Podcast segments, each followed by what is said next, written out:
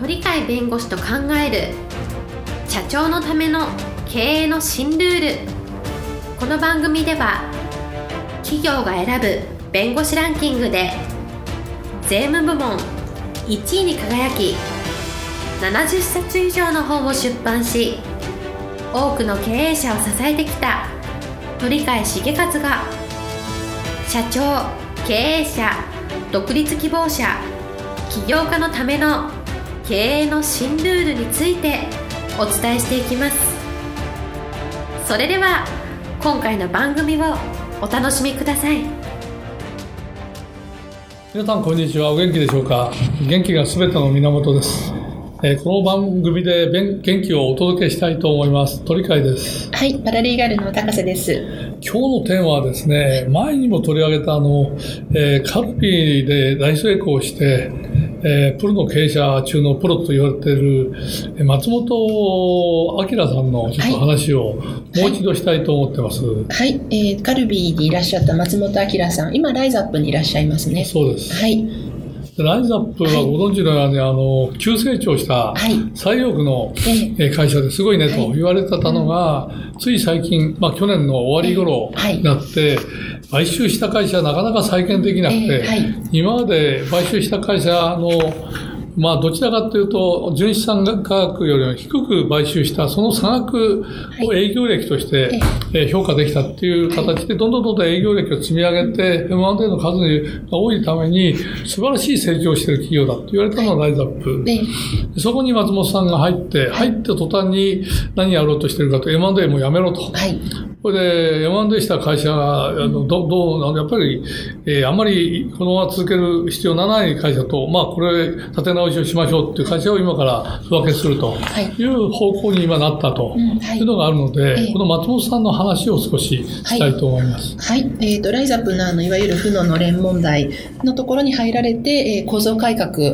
をされている松本さんのお話ですけれども。はい。はい。ここから何を言いたいか、これが今日のテーマなんですけど、はい意外と今、ライズアップピンチですよね。松本さんもピンチが分かって、まだそそこに行ってる。はい。あの代表取締役は返上するようですけど、はい、そこの構造改革を中心にやると。はい。いう形で残ってますね。はい、そこはなぜ松本さんが残ってるか、うんえ。ー、そこが一番の勘どころで、はい、えー、まあ、言葉に直せば、えー、えー、ピンチの中にチャンスを見出すと、うん。はい、いうことを松本さんがやったんではないか。というふうに、まあ、推測をしてるんですね。はい、松本さんの来歴はもう前も言ったと思うんですけど、日本の大手商社で、めちゃくちゃセールスとして素晴らしいという業績があった。はい、でいろんな会社からオファーが来て、うちに来ませんかって言われた中で、日本のジョンソンジョンソンに就職して、はい、その社長の割になった、はい、で。そこでもう立派な業績を残して、次にカルビーに行って、えー、カルビーの代表取締役 CEO になって、はい、そこでこれを連続8期かな、はい、えー、増収増益をして、上場企業に持ってったという素晴らしい業績。その中から急に新興企業のライザップの代表取締役になるっていうので、もういろんなところで、えー、報道された方、ね、とか入った途端に、こんなひどい会社社かよと。い。うライズアップの現実の姿が見えてきた。やっぱり国際会計基準という、まあ、会計の世界で利益になっても、それ実態利益になるかどうかというのは後で経営でその資産を使ってどこまで利益を出せるかにかかってるんで、わからないと。逆に言うと危ない会社になってると、今は。その株価も相当下がってるわけで、それでもそこに残って、なんとかやろうとしてる。のは、はい、まさにピンチだかもしれんけど、はい、そこにチャンスがあるんだという、はい、やっぱり経営者なりの勘が働いてのことじゃないかと思うので、えー、そこのところをあのずっとこれから見見つめていきたいなと、はい、いうのが私の今日のテーマですね。はい。えっ、と、今、厳しい状況にあるライズアップに、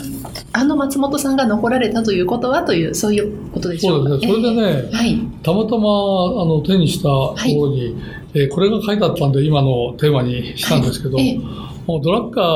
ーって有名じゃないですか、はい、ピーター・ドラッカーさんが言った言葉にね変化は機械とみなすべきものであるっていうのがあるじゃないですか。はい、ライザップも今まであのどんどんどんどん M&A やって、えー、営業利益かさ上げして成長を見せてた、みたいな、そういうところを今度実態に即して、うん、えー、悪いところはダメっての捨てる。いいところは伸ばすとい。う形で選択をしていくという、はい、まさに経営の変化をさせようと、そ、ねはい、そのために今まである程度の数いた、えー、取締役をほとんど辞めてもらって、ほとんどの方は執行役にして、うん、瀬戸さんというオーナーと、はい、えー、この、かと松本さん、この2人だけが社内の取締役、あと3名は社外の取締役にしたという形で完全に一種の2人だけの状態っていう、これも変化なんですけど、はい、そういう形で、ピンチなんだけど、それをこういう形にして、仕組みにして、はい、えチャンスに生かそうという、そういう形が見えるので、えー、このピーター・ドラッカーの、まあ、ことはそのものが体現されてるのじゃないかなと。はい、もう一つはね、やっぱりチャーチルっていうじゃないですか。はい、えー、この方はあのイギリスを、えー、えー、第二次世界大戦であの勝利に導いた、はい、あの、まあ、リーダー格のリーダー、えーはい、あの本当にリーダーシップのある方ですが、この方は経験がいろいろとたくさんあるんだと思うんですが、これもね、面白いなと思うのは、えー、経営者に使えるんだけどね、楽天家は困難の中にチャンスを見出す。はい、悲観論者はチャンスの中に困難を見る。という形でありまして、困難でもチャンスでも、えー、やっぱりこれを全てチャンスの方に持っていこうっていう傾向の人と、はい。えーチャンスなのに困難と同じように、俺ダメだよと。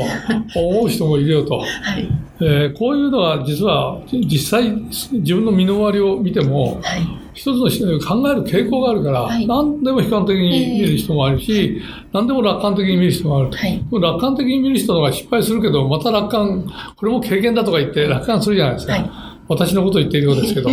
そういうことから考えると、やっぱり、あの、松本さんもいろんな経験積んだんでしょうけど、えーはい、これはなかなかしんどいねというのは分かったと思うけど、えー、だけど、これは絶対のチャンスだよと。逆に言うと、瀬戸さんもそれだけ信頼してるのかもしれないし、えー、素質があるのを見見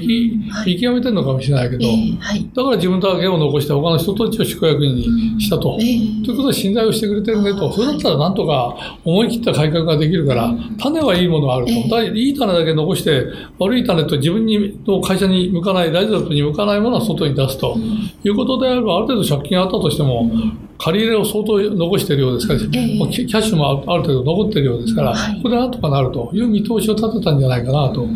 いう感じがあるので、やっぱりそういう意味では、えー、困難を困難と見ない、はいはい、困難をチャンスと見るところがあるんじゃないかっていうところで、えー、おそらくお残りになったんじゃないかと思うんで、今の、えっと、困難の中にそのチャンスがある、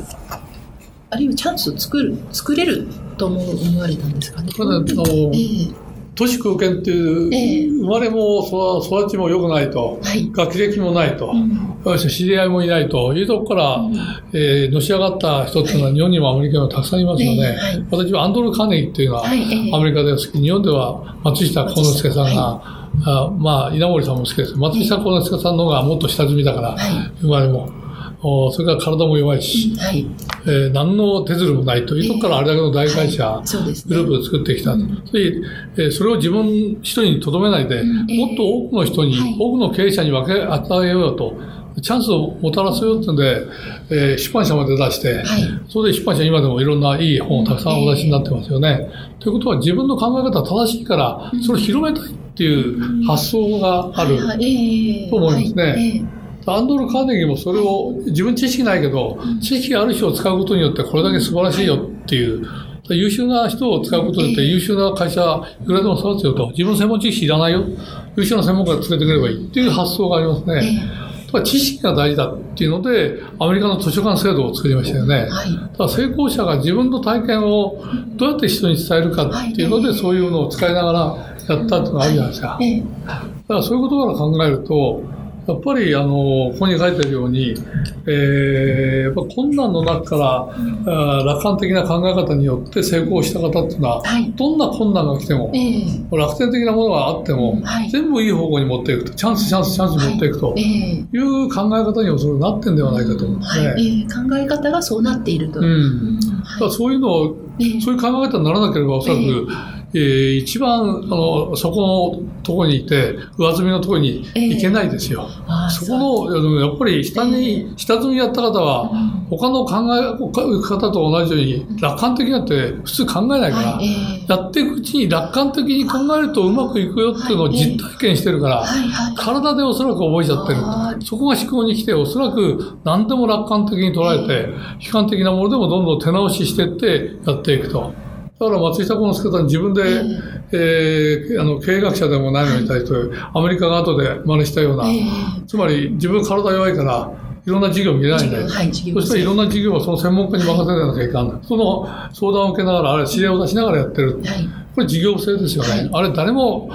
経営学者が教えてる仕組みじゃないけど、はい、自分の必要性から自分で考え出して作り出してますよね。はい、ってことは、ゼロから自分の頭で考えないで作るとか、自分に知識をくれる人の知識を借りて作るっていう、そういうのが身についてるから、どんな状況に置かれてもなんとかなるっていう。あの人のやってることは意外と他の人がやらないことを、えー、普通の経営者だったらやらないことをたくさんやって、不況の時でも工場が停止してるのに工場の人から、えー、あの誰も脱落者は作らないで、えー、これ全部営業担当に回して、はい、え景気あの、え